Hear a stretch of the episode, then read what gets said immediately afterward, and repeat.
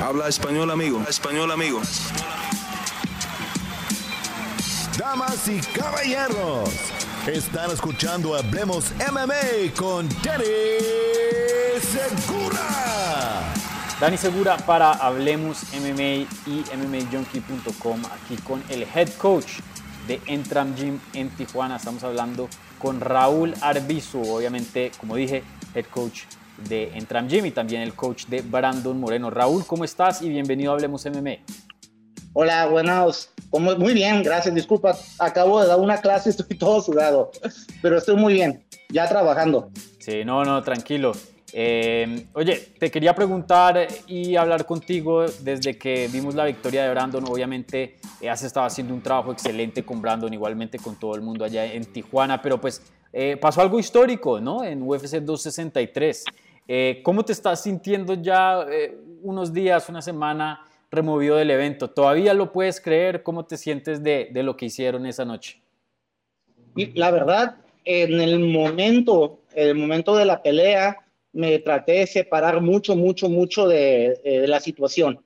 En realidad no sentí el peso. Ah, yo creo que es la pelea que yo como entrenador o como esquina he tenido menos nervios. Tenía cero nervios. Yo nomás decía, mira, yo quiero que pelee bien, que dé una pelea como tijuanense, como mexicano, y no quiero que salga lastimado. Y, y estaba muy agradecido por la, por la oportunidad. Ah, después del primer round dije, Dios, vamos a ganar. Yo dije, cuando vi, cuando vi cómo salió Fidel, dije, oye, tenemos mucho por de ganar esta pelea. Y este, el momento que ganó, uh, yo nomás me acuerdo que bajé la cabeza y dije, increíble, ¿no? Increíble. Eh, eh, en realidad yo nunca me esperaba cuando empecé este camino de entrenador tener un campeón mundial, o sea, es, es increíble.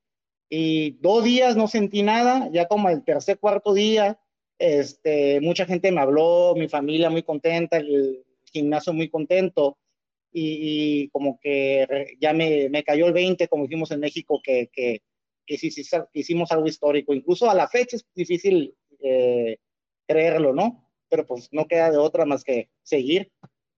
Claro, sí, definitivamente.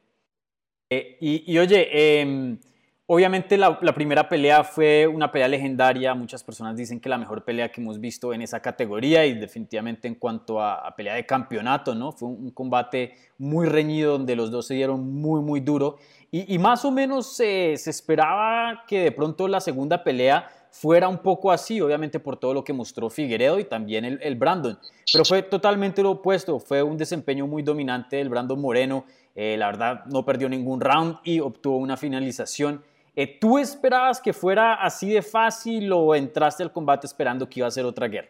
Que en la primera pelea yo le dije, ¿sabes qué? Como puedas, sobrevive los dos primeros rounds. No me importa que los pierdas. Y yo pienso que el tercero estuvo muy cerca, el cuarto estuvo muy cerca, o el cuarto ganamos. Incluso en la esquina le dije, hey, escribimos un libro.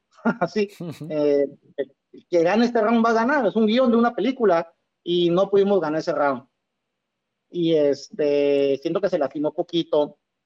Y para esta pelea, yo le dije, ¿sabes qué? Los dos primeros rounds no se los vamos a regalar. Y vas un, el, el hombre más peligroso en el mundo el primer round, porque yo sí pensaba que no iba a respetar a Brandon. Yo pensaba que él tenía mucha confianza en él y iba a salir a noquearlo. Luego, cuando batalló para dar peso, yo también dije lo mismo. ¿Sabes qué? Él sabe que tiene tres rounds. Va a salir como diablo el primer round y este, pues nosotros esperábamos eso, ¿no? Y pues también yo le dije a Brandon, ¿sabes qué? Si, si, este, si sale técnico y te respeta, ya perdió.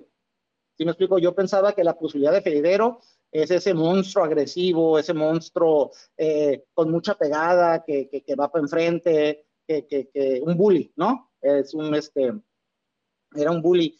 Y salió con mucho respeto a Brandon, la verdad, quiso contraatacar, alguien más técnico. Y en el momento que hizo así, dije, yo dije, esquina, chin, vamos a ganar, dije, eso es lo que pensé, chin, salió muy mal. Y este, el segundo round salió un poquito más agresivo. Yo le dije, y Brandon como que quiso ser más agresivo, pero yo le dije, oye, mantén tu estrategia, lo estás tocando, fintea. Ah, yo creo que a lo mejor, muchos, yo vi muchos analistas y todo, pero alguien que, que, que a lo mejor no, no notaron de la pelea es el cabeceo que tiene Brandon que es algo de, típico del estilo mexicano de box, que como a veces ni pegaba y estaba moviendo la cabeza, o pegaba y se salía. Entonces Figueroa nunca lo pudo contraatacar bien. Mm. Eh, cuando se quiso bajar, le dice, oye, ¿sabes que sigue bien? Sigue contraatacando, sigue luchando. Nosotros sabíamos que Figueroa va bajando, va bajando. Y, pero no, yo, yo pienso que el Brandon que vi está totalmente en la zona, cómo transicionaba de posición a posición.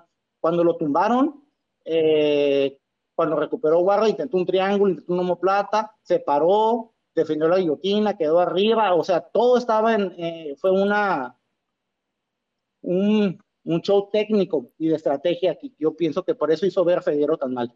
Sí, sí, no, fue una de las mejores eh, peleas que Brandon ha tenido en su carrera, definitivamente un, un excelente desempeño. Y, oye, eh, hace poquito hablé con Brandon, eh, pues y también se ha hablado muchísimo del logro que, que, que, él hizo, obviamente, ese sábado. De hecho, yo estuve hablando con Em, eh, Julio César Chávez eh, la semana pasada, el lunes pasado de hecho, y pues habló muy bien de Brandon. Y, entonces pues se ha hablado mucho de, esta victoria, pero eh, de pronto no se ha hablado un poquito de, la gente que está detrás de las escenas. Obviamente tú también fuiste parte de ese logro y, de esa historia con todo el trabajo que, que has hecho con Brandon.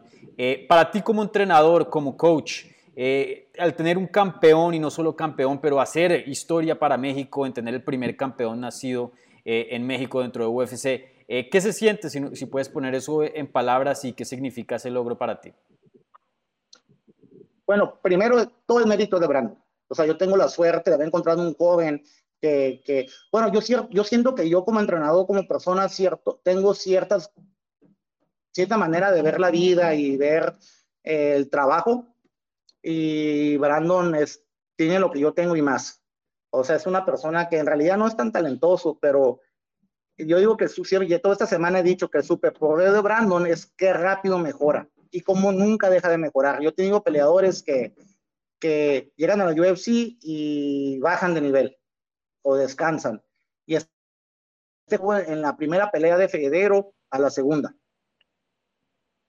Y fíjate que pues yo, a Brandon yo lo entreno de los 13 años.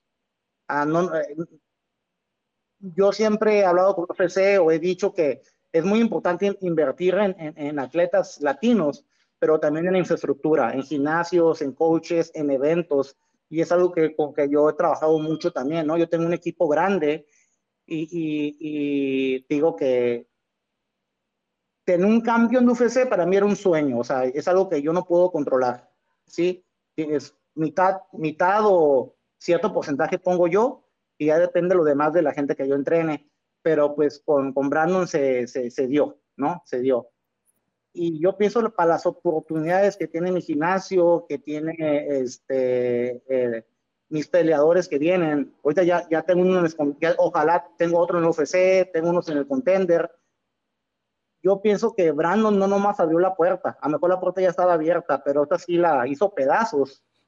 Y yo pienso que, que es un punto que nos vamos a acordar de y, que yo lo que yo quiero que ya México, vamos, no en este caso México, ya sea una, un este, o en sí Latinoamérica, una, una cuna de prospectos por el UFC que a lo a, a, a este, ¿Qué ha pasado, ¿no? Este mes para los latinos estuvo muy bien, ganó Chito, ganó Conciviño y ganó Brandon en el campeonato. Entonces, este, en lo personal, digo, a mí, a mí apenas estoy entendiendo, apenas estoy, estoy viendo que es un, algo histórico que hizo este muchacho. Pero al final del día, pues yo tengo que venir, tengo que trabajar y, y tengo que ir haciendo el trabajo que tenemos haciendo para ahora ver qué podemos hacer con las oportunidades que nos, va, que nos van a brindar, ¿no? Que nos van a brindar, este, porque creo que, no sé, es la primera vez que un gimnasio latino puede sacar un peleador campeón de UFC. Sí, definitivamente eh, un logro muy grande, histórico. Y, oye, eh, al tener ahora un campeón y ver ese cinturón entrar a tu gimnasio, eh, ¿te motiva más para sacar más campeones, sacar más contendientes al título? ¿cómo, ¿Cómo cambia eso ahora lo que es la energía del gimnasio y, y tu mentalidad como coach, como entrenador? Bueno, siento que son dos, dos respuestas. por ejemplo, algo que dijo Brandon, algo que yo también pienso, yo hago esto por pasión, yo hago esto por amor Ah, eh, eh, me fascina lo que hago ah, al punto de, ser obsesivo, al punto de, que toda mi vida le he dedicado al, al jiu-jitsu y al, y al MMA. Entonces, este, siempre, para mí siempre es una, una guerra de que, que, que sigue, voy a, seguir, voy a seguir trabajando con tanto esfuerzo, porque la verdad, o sea, yo sé lo que ha sacrificado Brandon, pero yo he sacrificado todo, muchos peleadores han sacrificado cosas, y, y, es un trabajo en equipo, ¿no? Y este, y yo me quedé pensando, o sea, bueno, ¿qué sigue para mí? Yo en realidad ya cumplí todas mis metas que, que, que, que me puse en pie. Entonces, yo en lo personal quiero seguir trabajando, pero quiero seguir trabajando con mucha gratitud Estoy muy agradecido de lo que pasó con Brandon. Estoy muy agradecido de, de, poder estar de esquina de un campeonato, de tener un campeón, de, pase lo que pase, pues mínimo ya voy a tener esa, esa rayita, ¿no? Ese, ese logro. Sí, ya yo pienso que ya nadie me puede decir, no, ese no sirve como entrenador. Ya mí tengo... Ya tienes prueba, una prueba de oro a veces como latino es difícil y uno sufre mucho eso, ¿no? Sí. Yo a veces mi gimnasio es mucho mejor que la muchos gimnasios en Estados Unidos y sé que ni para allá. Digo, si está mejor aquí. O sea, yo la verdad es lo que yo he peleado. Yo quiero un gimnasio que, que, que se respete, ¿no? Entonces ya mínimo uh, ya no van a decir, no, ese entrenador no sabe lo que está haciendo, ¿no? Ya he tenido varios peleadores UFC, he tenido dos campeones del TUF, uh, pero he tenido uno que otro rankeado, pero pues ya tener un campeón es un gran logro. Entonces, lo que sigue para mí,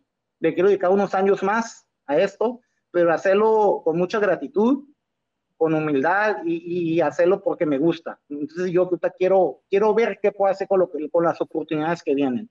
Ah, yo quisiera tener unos 20 yo tengo dos y dos contenders, pero en, en un tiempo tuve 7, 8. Entonces es un proceso nuevo para mí de generar, ¿no? Porque en los últimos tres años me dediqué a construir mi gimnasio. Tenemos un gimnasio grande en Tijuana, que tenemos dos áreas de entrenamiento, tenemos a una preparación física y varios coaches. Eh, entonces es algo del proyecto que tengo, ¿no? Ah, el gimnasio está literalmente feliz. Ah, algo de que me dio mucha felicidad ya digo que, porque yo me vine luego, luego de Vegas, tuve unos dos días muy ocupados y ya cuando vi este, las redes sociales, pude ver cómo mi gimnasio, este, hicieron una, como una reunión para ver la pelea, se fue viral, que en una pantalla gigante, yo nomás vi, todos eran mis peleadores, la felicidad que les dio y, y como el, el, la me pueden creer que ellos también pueden lograr esto, ¿no?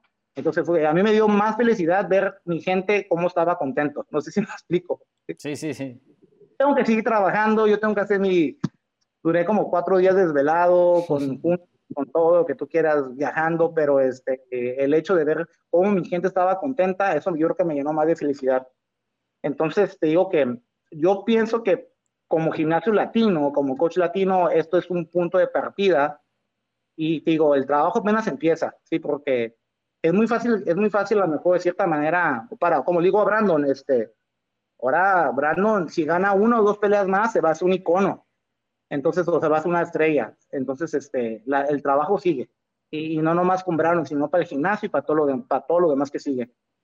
Sí, definitivamente. Y, oye, eh, ¿tú cómo conociste a Brandon y cuándo hicieron la, la conexión de, de, peleador y entrenador? Mira, Brandon en especial es algo, es algo, es una, bueno, en general es un peleador yo creo que especial para mí, yo estaba peleando y yo tenía una idea de, yo entraba en Estados Unidos, de abrir un gimnasio en Tijuana, y la razón de yo abrir un gimnasio en Tijuana era de que no había nivel. O sea, no existía gimnasio de Jiu-Jitsu y gimnasio de MMA en Tijuana. Entonces los gringos se burlaban mucho de los mexicanos. Incluso pensaban que yo era brasileño, porque yo era cinta café de Jiu-Jitsu, pero yo me, fui, yo me fui a vivir a Brasil, me fui a Estados Unidos, entonces yo veía cómo se burlaban de los mexicanos y decía, ¿saben qué? Un día voy a poner un gimnasio en Tijuana y van a ver, a ver si mínimo es la manera que yo podía aportar a mi ciudad. Siempre lo vi, yo siempre soy una persona que, que trato de sumar y es la manera que yo podía aportar a, mi ciudad, ¿no? Poniendo un gimnasio y, que, que siga esa, para mejor.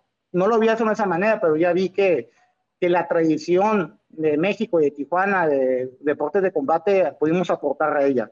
Entonces yo puse mi gimnasio y primer año me fue muy mal. Y el segundo, me agarró un año sabático como peleador y no me quedé en Tijuana a dar clases y de repente mi gimnasio empezó a, a super crecer. Yo era muy obsesivo para dar clases. Y en, en ese periodo yo abrí un programa de niños, ¿sí? Ya cuando yo decidí quedarme aquí en Tijuana, y entró Brandon como cualquier niño, como cualquier niño. Nada en especial, nada de otro mundo. Siempre fue un niño muy bueno, muy normal, este, muy, muy simpático, la sangre muy liviana, nunca, nunca me pidió nada. ¿sí? Él entrenaba, no faltaba. Y en ese tiempo no tenía profesionales, entonces había muchas peleas a metú. Entonces, cada dos semanas, cada mes, cada, los mandaba a competir, peleaban, peleó Kika Metur, torneo de Jiu-Jitsu, en jaula, lo que podíamos. Yo creo que él tuvo como unas 40 peleas a Metur, entre MMA y kickboxing y box, lo que podíamos. Yo siempre, siempre, digo, ahorita ya voy a puro profesional, pero en un tiempo que no tenía peleas o no había eventos, entonces todo era Metur. Y creo que Brandon agarró unas 30 peleas a Metur y le encantaba competir. Yo, la verdad, no, no, este, yo ya tenía peleadores en la UFC, creo, cuando él tenía 18 años. Lo debuté a los 17. Tuve que pedir permiso para, para de su familia, de la comisión, para que peleara, porque aparte tenía la cara de niño. Entonces, este, pues empezamos a competir y a pelear desde los 18 años. Al principio fue difícil, peleaba una, otra, no existía 125, estaba muy chiquito y él no embarnecía. Yo creo que tiene 27 años y apenas embarneció. Eh, o sea, ya, ya digo, ya embarneció por fin, pero yo dije, espérate que embarnezca. Y no, tenía 22, 23 y tenía el mismo físico. Yo pienso que, que él y yo ha sido un viaje de aprendizaje, porque en realidad no sabemos dieta, no sabemos cortar, no sé, yo no yo pues yo todo como coach lo aprendí, como todo, lo aprendí sobre la marcha, eh, lo aprendo, o sea, yo era cinta negra de judo y jiu-jitsu, eh, yo, yo, hice muchos años box y cosa, ya tenía una experiencia técnica, pero la experiencia de coach o cómo manejarte o cómo ser un líder, no, no hay nada más que, la, que a lo mejor equivocándote te la da, ¿no? Entonces yo y él nos equivocamos un montón, pero él nunca paró. Yo me, acuerdo, yo me acuerdo que llegó al punto de que cuando él se enfermaba de gripa o de calentura, él se traía una, una cobija y una compu al gimnasio y se quedaba en una esquinita. O sea, ni, ni, así faltaba, le encantaba el gym. Y empezó a agarrar peleas, empezó a agarrar peleas hasta que tuve un programa de desarrollo, no lo metieron al TUC por su edad. Yo siempre decía en ese tiempo a Chan Shelby, oye, este muchacho, créeme, es bueno, es bueno, es bueno. Y hasta que lo molesté tanto que, que lo metió el UFC. Y lo metió contra un rankeado, creo que número 11 del mundo, su primera pelea. Sí. Y Brandon lo, lo rindió. Y no, Chan Shelby estaba feliz, todo el mundo estaba feliz. Yo me doy las mejores noches de mi vida. Yo creo que aparte del campeonato, ¿no? Sí. Y digo que tuvo mala suerte porque perdió dos decisiones con, con top 3 del mundo y lo corrieron. Pero era bronca del OCC, ¿no? Y ese año lo aprovechó para hacer mucho box con un coach nuevo, con el Drift Cortés. Y esta es la versión nueva de Brandon, ¿no? Yo creo que, que, que, es muy, lo que mucha gente no entiende de Brandon es que tiene muy buena lucha, de cinta negra de jiu-jitsu, tiene muy buen box, patea bien, tiene, entonces tiene muy buena mentalidad, es un peleador muy completo. Entonces te digo que, que, ha sido un camino mutuo, ¿no? Tiene conmigo de los 13 años, del primer gimnasio que abrí, y ha sido muy gradual, gradual, gradual, gradual, pero digo, yo ya tengo varios peleadores que empezaron de cero, ya se retiraron. Brandon es el primer peleador que empieza de cero, llega a campeonato, ¿no? Entonces, digo, a mí me da mucha confianza, ¿no? Como entrenador que, que ya vi el proceso, ya vi que, que es bueno y que es malo y, y, y, a ver si lo puedo repetir, ¿no? Pero no, pero ha sido, y aparte que Brandon siempre se ha portado bien con el gimnasio, siempre ha sido un, un, un, alguien muy leal, este, que siempre tuvo confianza en sus coaches y yo creo que es parte, ¿no? Del éxito mutuo que ha habido.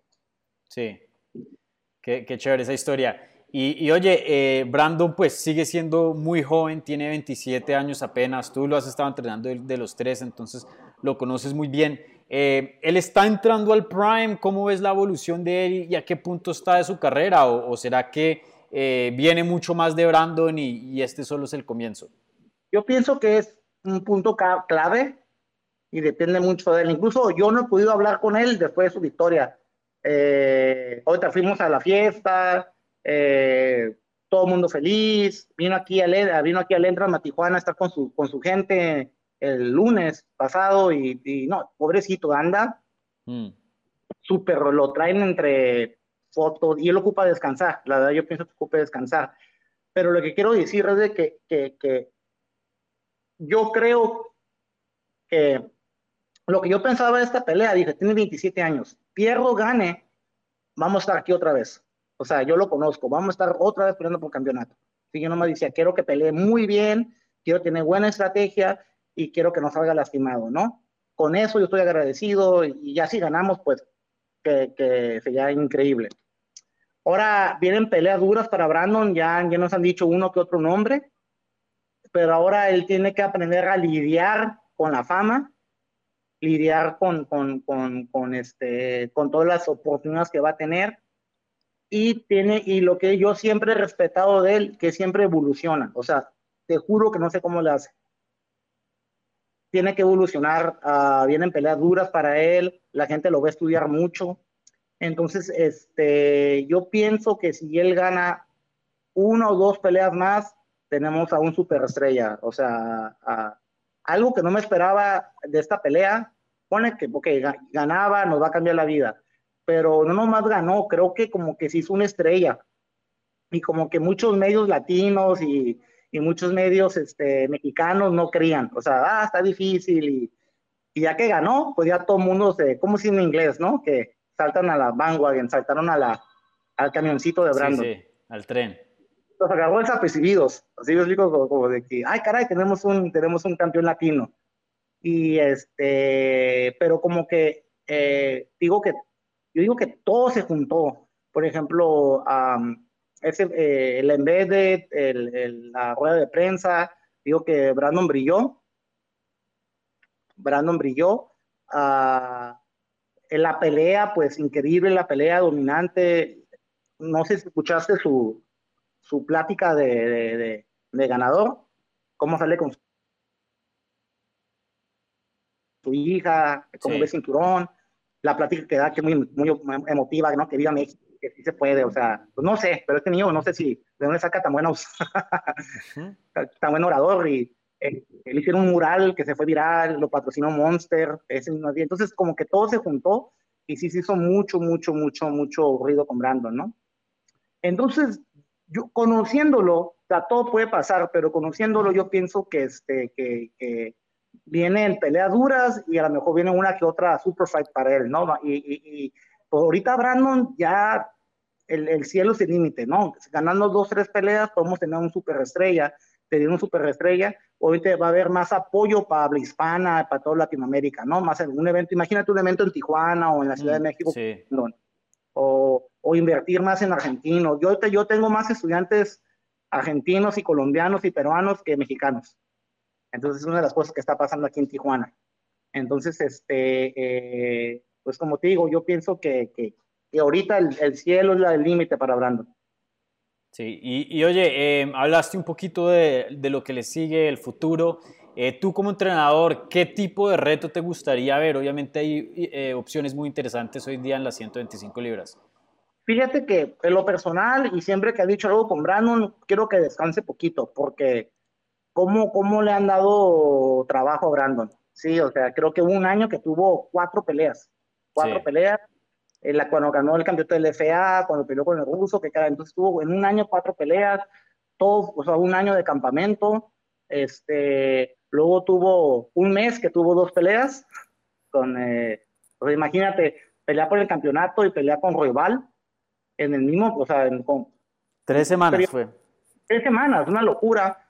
Y, y Brandon no descansó, Brandon descansó una semana y, y yo le dije, oye, vamos a hacer un pre-camp pre -camp para Figueredero, vamos a ver la, pues, por ejemplo, algo que hicimos muy bien, uh, le quitamos los zurdos. La vez pasada, cuando se ponía zurdo, no sabíamos qué hacer y nos pateó mucho.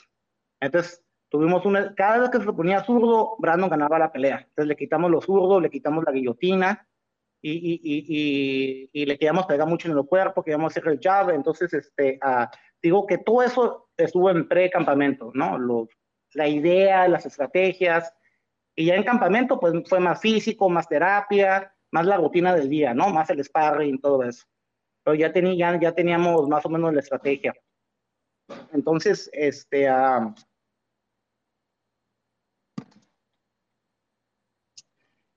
entonces las peleas que siguen para, para Brandon, este, uh, pues yo creo que está Pérez, está el ruso Askarov y también se han nombrado a Cody Gramant. Yo creo que de una de esas tres va a salir. Ojalá que canse poquito, porque te digo, sí tuvo un año muy, muy ocupado, pero para mí la pelea de Askarov puede ser la más dura. Este, yo pienso que le ganó muy bien la primera pelea. Yo pienso que los dos han evolucionado, pero Askarov es un peleador que nunca, para mí le ganó Brandon, ¿no? Pero le dieron empate, pero uh, puede ser complicado. Re buen box, re buena lucha, sí, completo, un peleo completo. Uh, en un futuro Pantoya, en un futuro Pantoya a lo mejor, pero yo pienso que va a ser uno de esos tres. Eh, si no es Cody, va a ser el que gane de Alex Pérez contra Ascaro. Sí, sí, definitivamente muy interesante cómo se está poniendo la división y, y tiene muchos contrincantes con qué medirse. Eh, vamos a ver qué le sigue ¿Qué le sigue al Brandon? Pues ir a Cody y después de Cody, este, uno, de, digo, uno de, que gane entre Askarov y, Pérez, ¿no?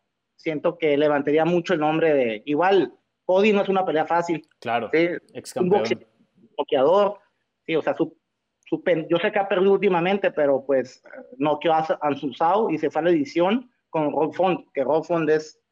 Sí, fue con Rob, sí, no, yo le tengo una fe a ese, a ese y este, digo, yo ahorita, yo quisiera que descansara un mes, de verdad que descanse, que esté con su familia, ojalá se vaya de vacaciones.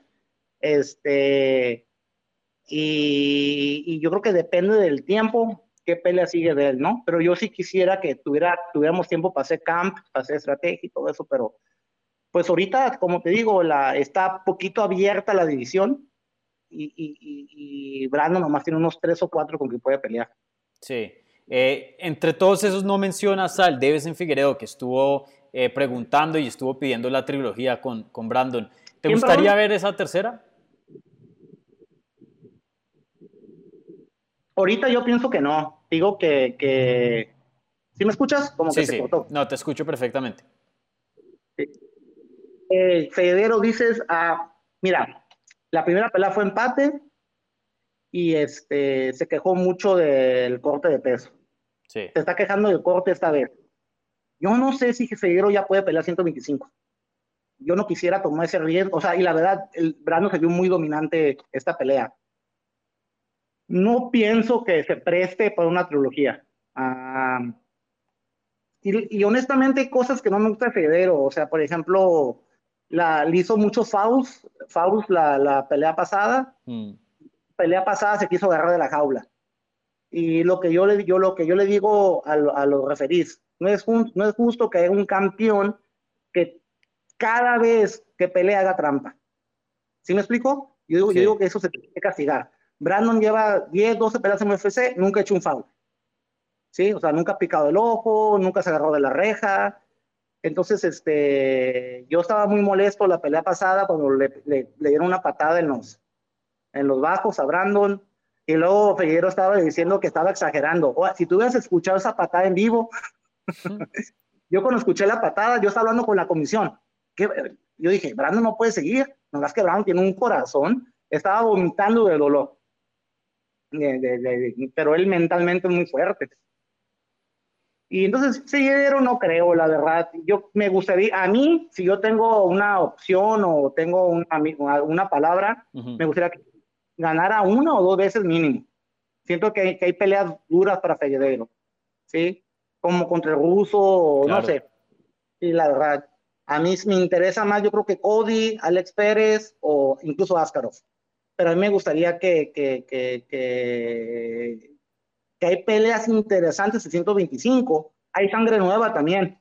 Pero, por ejemplo, una pelea de, de, de, de este, contra Askarov estuviera buenísima, ¿sí?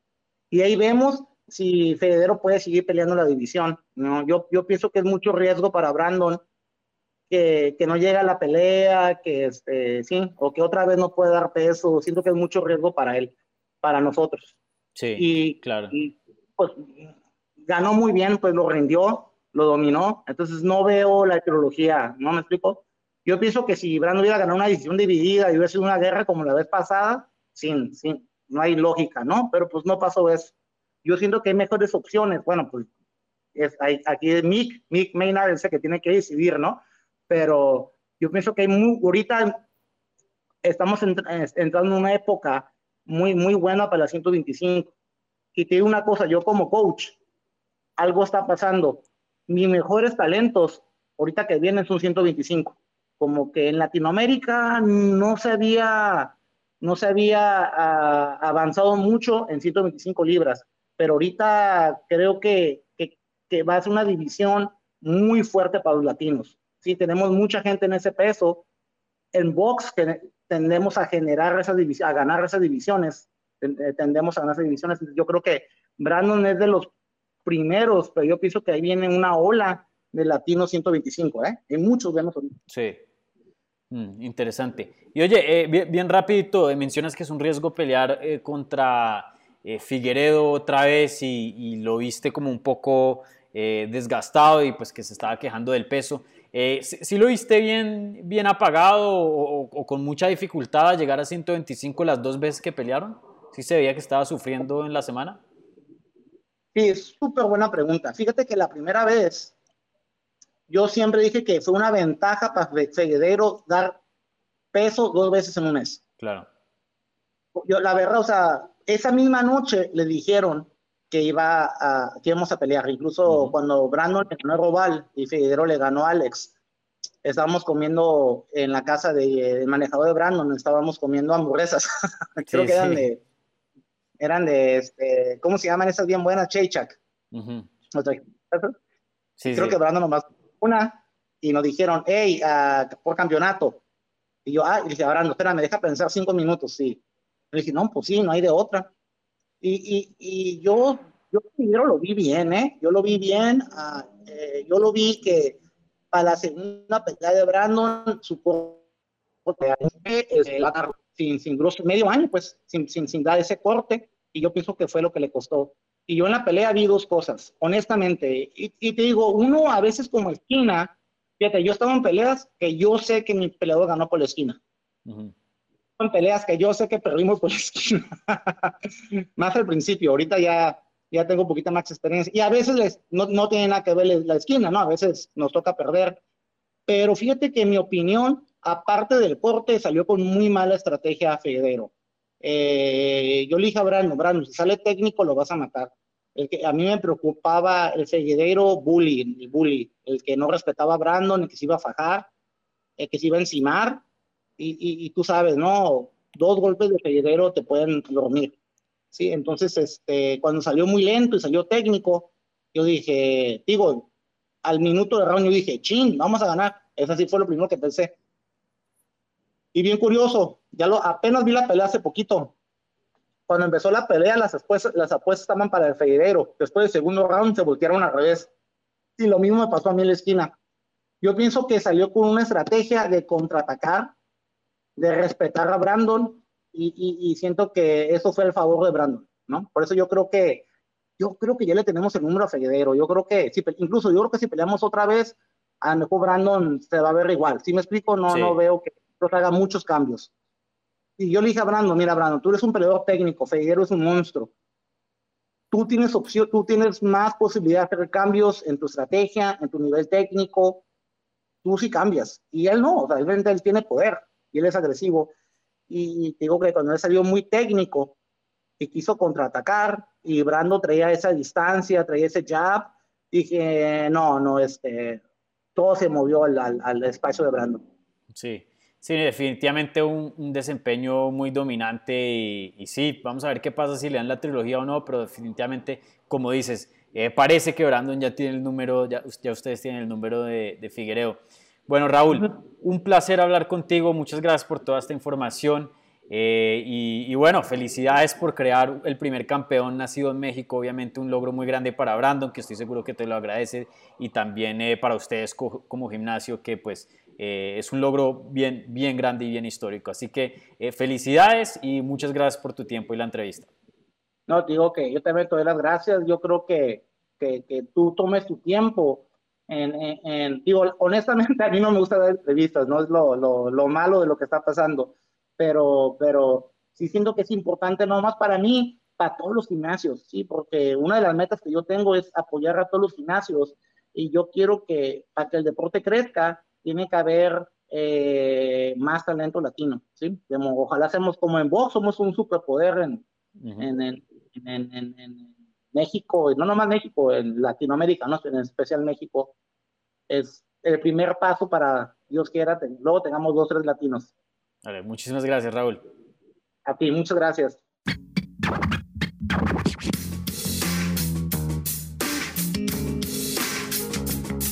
Gracias por escuchar Hablemos MMA.